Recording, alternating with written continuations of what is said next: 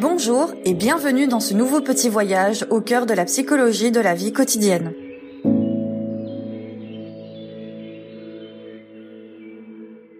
Dans cet épisode, nous verrons si les applications de rencontres et l'Internet ont modifié notre rapport à l'amour et à la relation amoureuse, ainsi qu'au rapport à l'autre sentimental ou partenaire amoureux en général. Nous tracerons ensuite un bref aperçu historique avant de nous lancer dans un état des lieux de la problématique telle que vécue pratiquement et statistiquement depuis quelques années. Dans la dernière partie, enfin, nous analyserons en profondeur les applications de rencontres en nous focalisant plus spécifiquement sur Tinder. Enfin, la conclusion permettra de synthétiser l'ensemble et d'offrir quelques conseils pratiques pour ceux et celles touchés par le ghosting, l'addiction ou la dépression post-rupture. Bien évidemment, vous trouverez dans la présentation de la capsule quelques références bibliographiques en anglais et en français pour qui désirerait aller plus loin. Alors, sans plus attendre, on y va.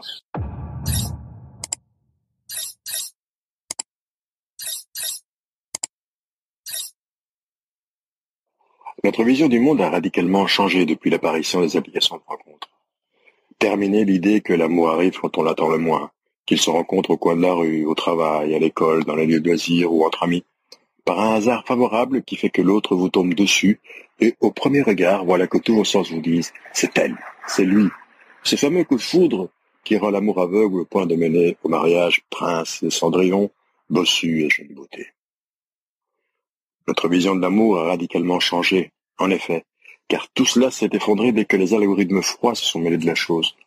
On ne tombe plus en amour par hasard, on le recherche comme on chercherait un costume tendance, et que l'on souhaite sur mesure, et tout de suite.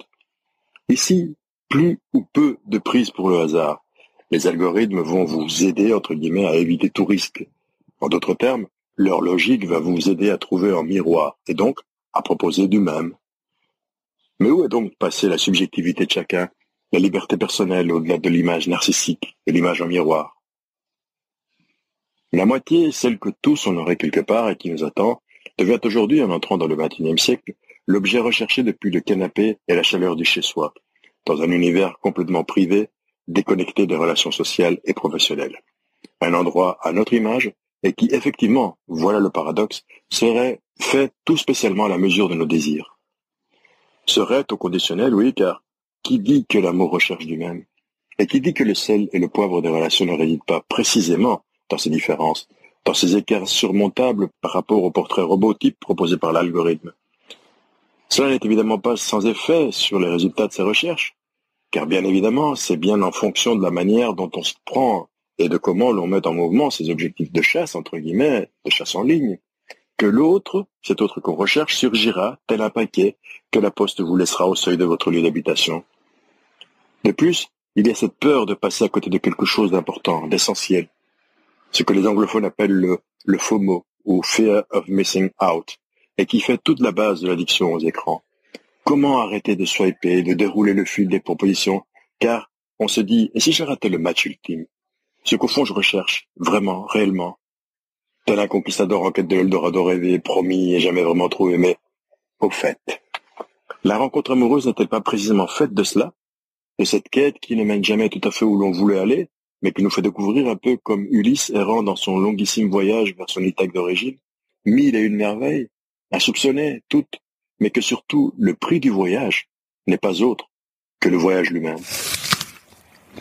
Jamais auparavant il n'y avait eu dans nos sociétés des espaces si valorisés, recherché et exclusivement réservé à la rencontre de la fameuse moitié d'orange qu'on aurait tous et toutes quelque part. Au contraire, tout au long du XXe siècle, les agences et autres aides à but matrimonial étaient assez mal vues et stigmatisées, comme réservées à ceux qui autrement n'auraient eu aucune chance, quelles qu'en aient été les raisons d'ailleurs, aucune chance de rencontrer l'âme sœur et éviter ainsi la honte sociale ou l'angoisse du célibat. Car même s'il n'en sera pas question ici, il est évident que les relations amoureuses sont aussi affaires de culture, de tradition, de religion, de latitude, mais aussi de mode. Mais soit. Nous n'en sommes plus autant évoqués plus haut, et au rituel dépassé, il est clair que, sous nos latitudes, aujourd'hui, il en va tout autrement, depuis l'entrée en jeu des applications de rencontres. Les gens, par une image, et ou par un fantasme de soi mis en avant, éloignés de leur cercle social, de leur environnement spatial, se rencontrent, de commun accord, en un lieu spécifiquement destiné et dédié à cela, loin de la vie sociale, professionnelle et familiale des partenaires potentiels qui s'y découvrent. Ceci constitue une véritable révolution. À présent, la rencontre est au début de la séquence, et sans avoir à quitter sa zone privée et de confort. On commence à échanger par texto, chat ou voix sans proximité physique, et ce sera en fonction de ce qui se construira là, en pur fantasme, que la rencontre physique se produira ou pas. À savoir donc par des mots, une image, un fantasme que l'on projette et qui ne constitue ni une parole propre, une parole pleine, ni non plus une parole fiable d'un point de vue positif. Bien sûr que cela n'est pas nouveau, que de tout temps on a menti, que tout n'était pas dit dès le début et qu'on mettait en avant comme admirable et donc idéal les rencontres de séduction où il fallait découvrir et l'autre comme une espèce de parade amoureuse animale. Car ne nous leurrons pas. Malgré les progrès techniques, l'Internet et les sites de rencontres, l'être humain ne change pas en profondeur. Sa structure reste la même, ses besoins et ses désirs aussi. Or, c'est précisément sur cela que jouent les applications et les sites de rencontres, sur le marketing qui étudie le comportement des individus face aux marchandises et au choix de celles-ci. En résumé, comment vendre mieux et plus? Comment garder le consommateur le plus longtemps possible fidèle à l'espace de vente et d'échange? Comment enfin mieux vendre et se vendre? Nous verrons ici même comment ces applications fonctionnent à ce niveau. On a constaté durant les phases de confinement que l'utilisation de ces applications a augmenté en flèche, comme pour d'une certaine manière maintenir une espèce d'activité sexuelle loin des siens, loin des siens connus et reconnus, tout en assurant un certain anonymat vis-à-vis des proches et de l'entourage. Certains avançaient même qu'ils n'allaient tout de même pas choisir quelqu'un de leur cercle professionnel, social ou lointain, car, et je cite, si la rencontre s'avérait un flop, je n'ai aucune envie de rencontrer la personne tous les jours, ni que tout le monde soit au courant et découvre la chose. Pour expliquer ce succès, il faut vraiment prendre en compte, bien sûr, la spécificité des sites et des applications que nous allons développer dans la dernière partie de la vidéo. Mais il faut aussi prendre en compte des facteurs structurels de plus long terme.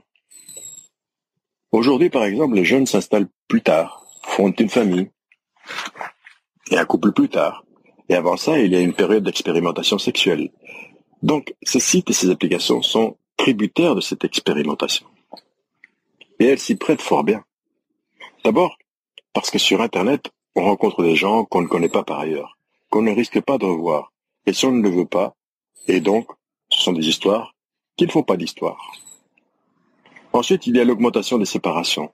Beaucoup de gens vivent une rupture Beaucoup aussi se remettent en couple. Et le problème, c'est qu'à 30, 40, 50 ans, c'est beaucoup plus difficile de trouver un nouveau partenaire parce que moins de célibataires dans l'entourage et moins d'occasions de faire des rencontres par conséquent.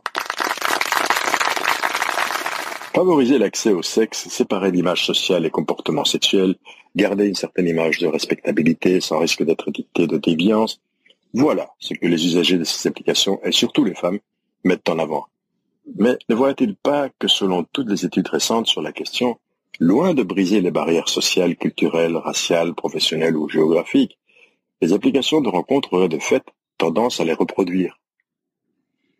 Ces mêmes études soulignent que cette manière de faire pourrait devenir la norme, et que se rencontrer autrement pourrait être alors ce qui serait stigmatisé comme étant anormal. On pourra vous rétorquer, il y a des plateformes pour cela. On en arriverait ainsi à une espèce de confinement du sexe où la vie sexuelle se trouverait complètement protégée, isolée du reste de la vie des gens. Une espèce d'île tournée vers l'intérieur du fantasme et du désir, convertie en besoin, à moins que ce ne soit l'inverse. Mais qu'en pense la statistique? Ne sommes-nous pas une fois de plus devant un débat entre les anciens et les nouveaux, ou, comme depuis la nuit des temps, les vieux rabâchent, pardon, le fameux de mon temps, c'était mieux. Sous-entendu, c'était beaucoup mieux. Et que dire des risques que nous parlions plus haut? Sont-ils confirmés par la science? Ou font-ils partie de cette même logique qui naît de la crainte de la nouveauté, de la surprise, de la sidération? Alors, entrons de plein pied dans ce qu'annonçait le titre de la capsule d'aujourd'hui. Qu'est-ce qu'on ne nous dit pas au sujet de ces applis de rencontre Et puis, comment elles fonctionnent exactement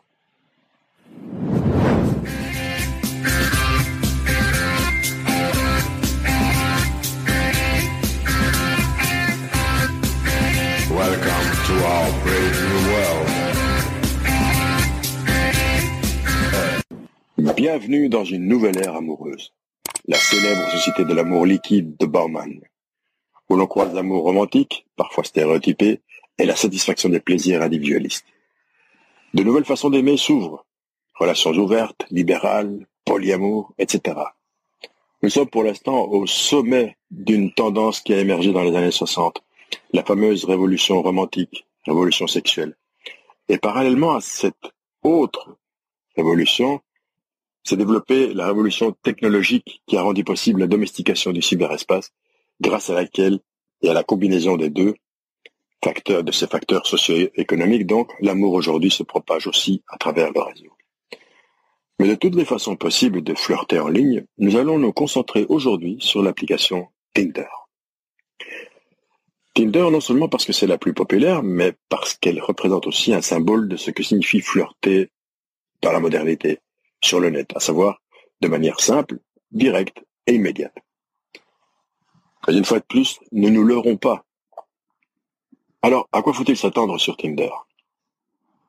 Pour commencer, de nos jours, Tinder est principalement utilisé pour deux raisons. Soit pour des aventures d'un soir, soit pour rencontrer des gens, et plus psy affinité. On sait jamais, sur un malentendu, ça peut marcher. Or, ces deux raisons, vous en conviendrez, reviennent en, au même en fin de compte. Pour commencer, sur Tinder, vous ne choisissez pas la personne. Vous tombez sur un profil. Et vous-même n'êtes pas autre chose qu'un profil. Un objet de plus au sein de ce grand marché qu'est Tinder. Et plutôt vous le comprendrez, mieux vous profiterez de ses avantages. Parce que rappelez-vous que sur Internet, vous pouvez être qui vous voulez miracle. Qui vous voulez. C'est bien pour ça que de nombreux professionnels recommandent généralement que si vous voulez, entre guillemets, prendre l'application au sérieux, il vous faudra suivre toute une série de conseils, dont je vous passe les détails, mais que vous pourrez trouver en tapant profil idéal Tinder dans votre moteur de recherche préféré de manière assez simple. Vous y trouverez même des tutos. À vous de voir. Cela dit, peu importe ce que ces pages vous disent, comme par exemple que le sens de l'humour l'emporte sur les études, ou qu'avoir des animaux de compagnie vous rapportera des points, donc des likes. Il y a d'autres réalités liées à cette application qui nous touchent tous, tous directement, et qui sont celles qui nous intéressent ici. Commençons par le plus évident. Les chiffres, eh oui, sont tout à fait favorables aux femmes. Pour arriver à cette conclusion, il faut envisager Tinder d'un point de vue économique. La principale conclusion à laquelle aboutissent la plupart des études sur le sujet arrive à cette conclusion, et prenez note, la grande majorité des likes vont à une minorité d'hommes. Évidemment, les plus attractifs, alors que les femmes obtiennent le plus de likes dans toute l'étendue des échanges.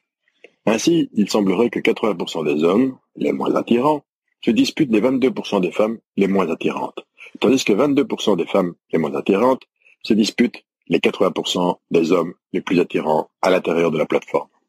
De sorte que l'immense avantage est pris par le côté féminin. Et cela, indépendamment du contenu du profil, bien entendu. Mais ce qu'il faut surtout retenir à ce stade, c'est que l'application met tout l'accent sur l'image. D'ailleurs, pratiquement tout ce qui parle de Tinder, des spots aux articles sur Internet, tout tourne autour du côté féminin et du côté de l'image. Mais bon, ce n'est pas nouveau. C'est marketing. L'explication évolutive qui mène à cette même conclusion démontre que sur Tinder, comme dans la vraie vie, les hommes et les femmes ont des stratégies très différentes lorsqu'il s'agit de trouver des partenaires intimes.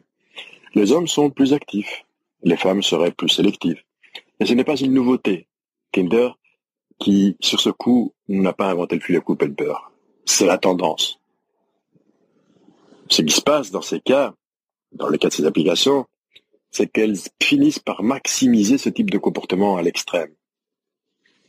Surtout lorsque vos options sont limitées en matière de réponses possibles, comme c'est le cas sur la plateforme.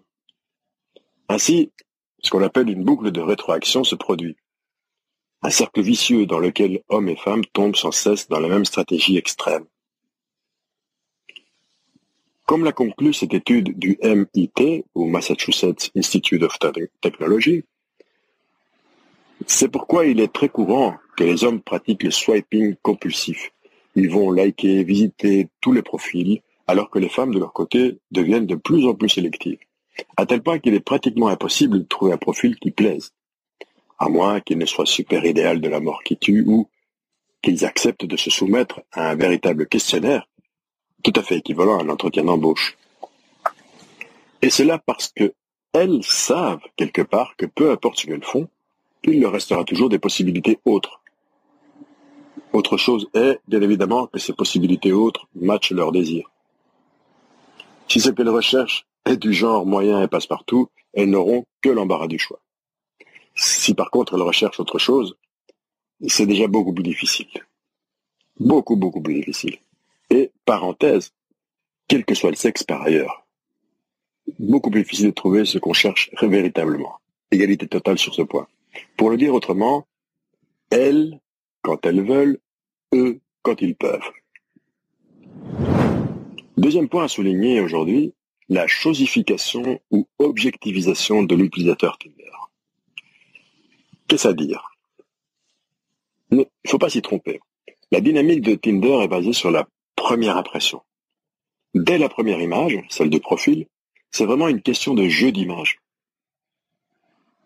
L'une des choses les plus appréciées par la grande majorité des utilisateurs est la qualité des photos postées. La qualité. Après, chacun ses goûts, bien évidemment. Mais c'est ce qui ressort le plus dans les profils. Traiter avec des profils, c'est s'occuper du produit, du produit même qu'offre Tinder. La possibilité de nouer des relations rapidement, facilement et de manière divertissante. Avant tout divertissante pour Tinder. L'application est conçue pour être suffisamment agréable pour faire en sorte qu'on y passe le plus de temps possible.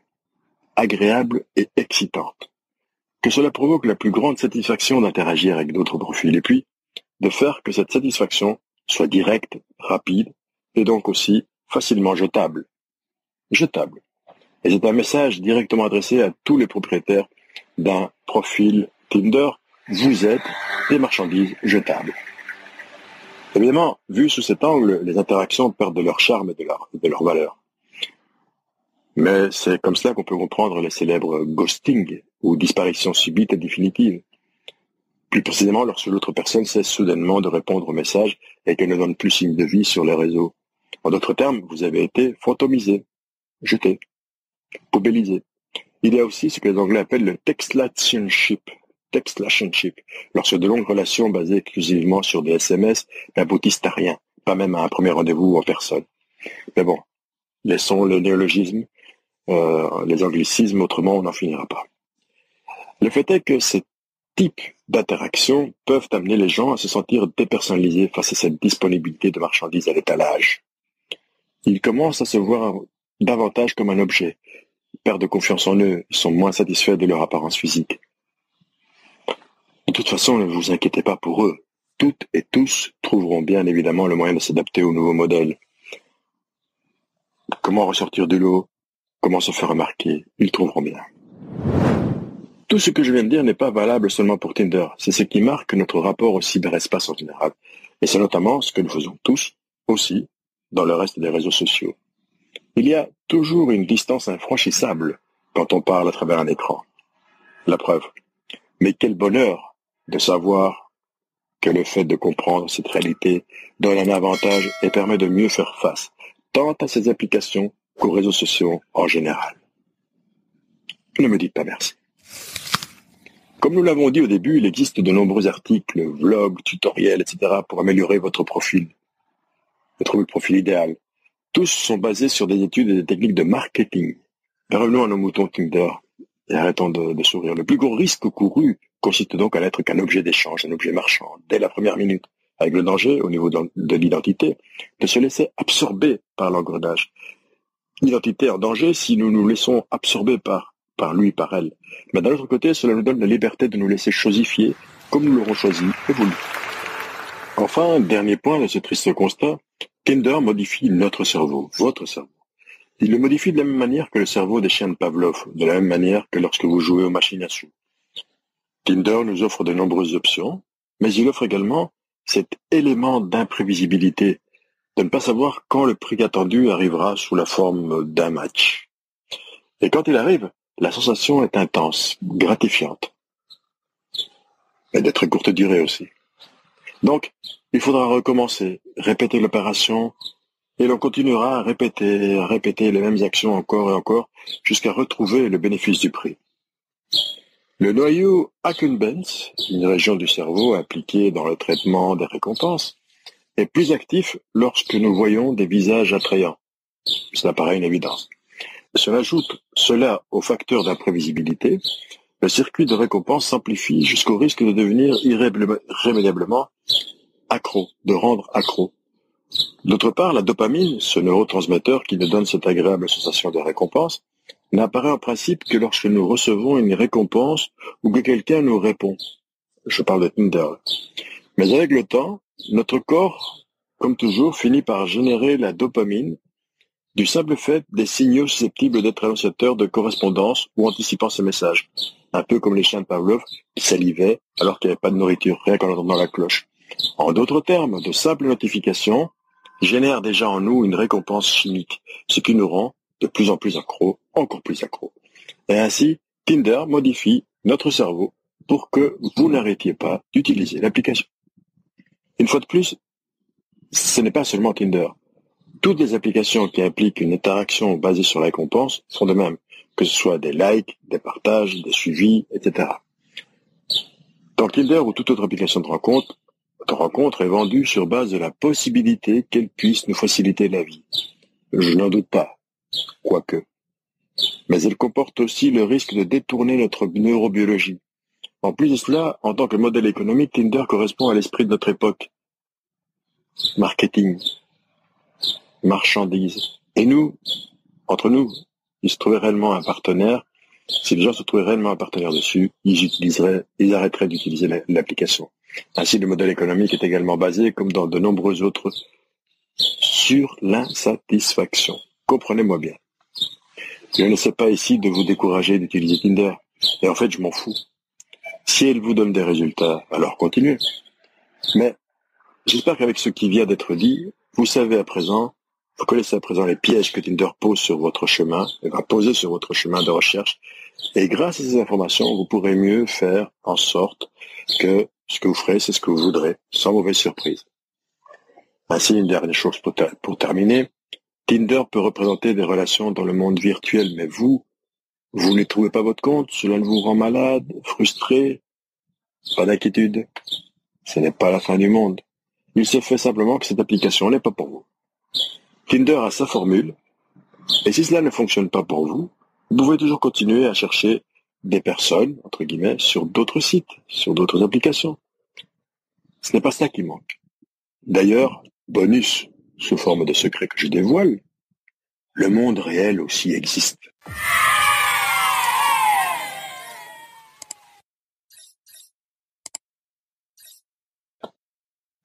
Et nous voici donc arrivés à la partie conclusion que je vous promettais au début de l'épisode.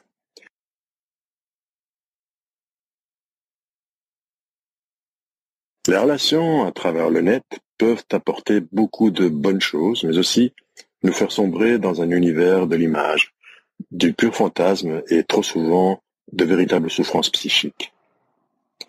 L'exemple du ghosting, ou des gens fantomisés, entre guillemets, est l'exemple typique d'un acte qui, pour la personne qui le subit, peut amener perte de confiance en soi, sentiment d'abandon, de rage, d'incompréhension et parfois de forte dépression. Il est scientifiquement prouvé que le mécanisme qui se met en marche au niveau organique est le même qu'il s'agisse d'une douleur physique ou d'une douleur émotionnelle. Au niveau neuronal, une exclusion sociale peut provoquer le même niveau de souffrance qu'une blessure au niveau physique. Les mêmes zones s'activent en effet dans le cerveau, ce qui peut être une explication sur le fait que de nombreuses personnes luttent contre cela par des espèces d'antidouleurs, entre guillemets, la drogue pour les uns, l'alcool pour les autres, etc. Le rejet, l'exclusion, le sentiment de solitude ne sont pas nouveaux. Sans aucun doute, ce qu'il est effectivement plus, c'est que ce sentiment n'a jamais été exposé comme cela se produit aujourd'hui. Mondialisé, enfin amplifié. Cette amplification, pour ce qui touche aux relations affectives, amoureuses, est le fruit de plusieurs facteurs dont nous avons parlé et qui sont notamment la naissance et le développement rapide de l'Internet.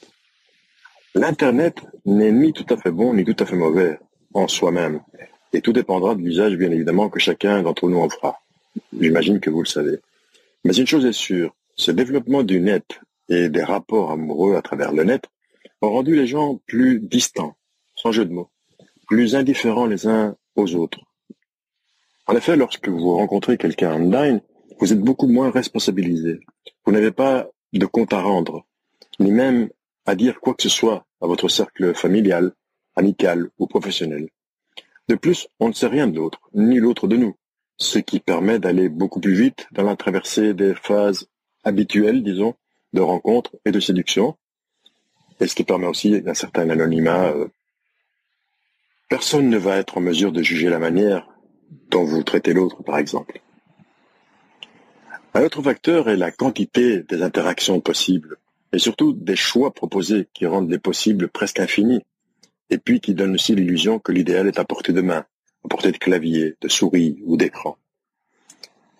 Tout cela a permis le développement d'une espèce d'attitude consumériste où l'on se trouve dans la même situation que le consommateur dans une énorme supersurface et qui, à son tour, rend tout le monde objet de consommation avec d'un côté l'angoisse d'être jetable et de l'autre la difficulté du choix due à l'abondance de l'offre, laquelle à son tour crée le circuit de l'addiction, avec l'idée de ne pas arrêter de swiper, euh, de rester sur, sur devant l'écran, sous peine de passer à côté du gros lot.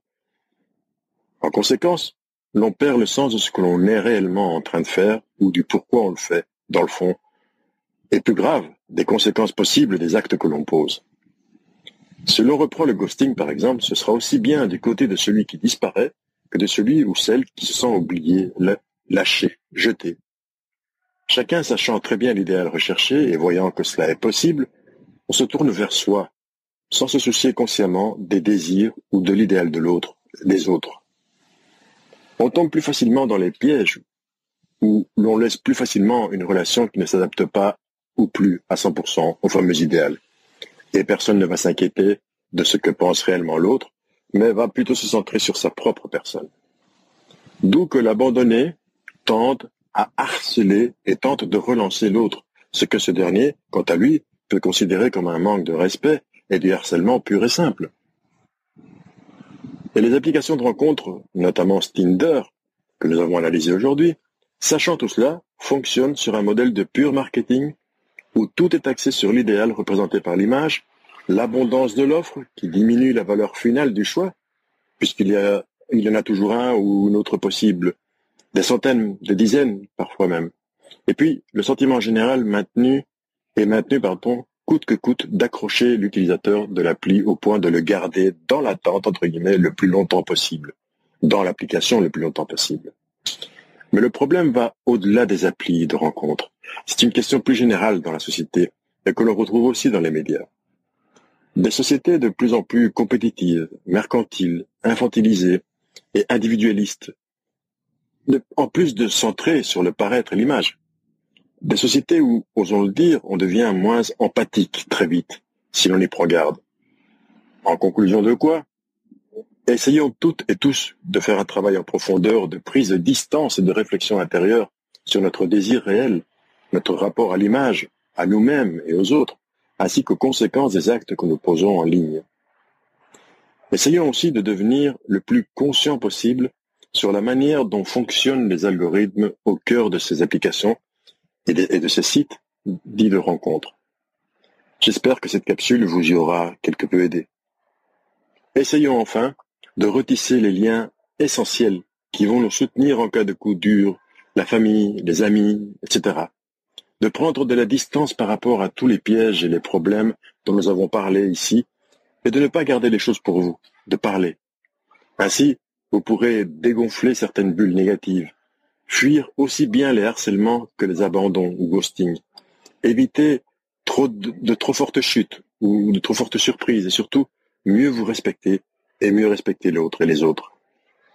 Notamment en acceptant ses choix, ses propres choix, car les autres, tout comme vous, ont leur idéal et font partie de cette grande machine à vendre du rêve en ligne sous forme de loterie affective de console de jeu amoureux. Faites bien comme vous le sentez, mais faites-le en conscience. On va en rester là pour aujourd'hui. N'oubliez pas d'aimer si vous avez apprécié, de vous abonner à la chaîne et de partager cette capsule sans modération. À très bientôt!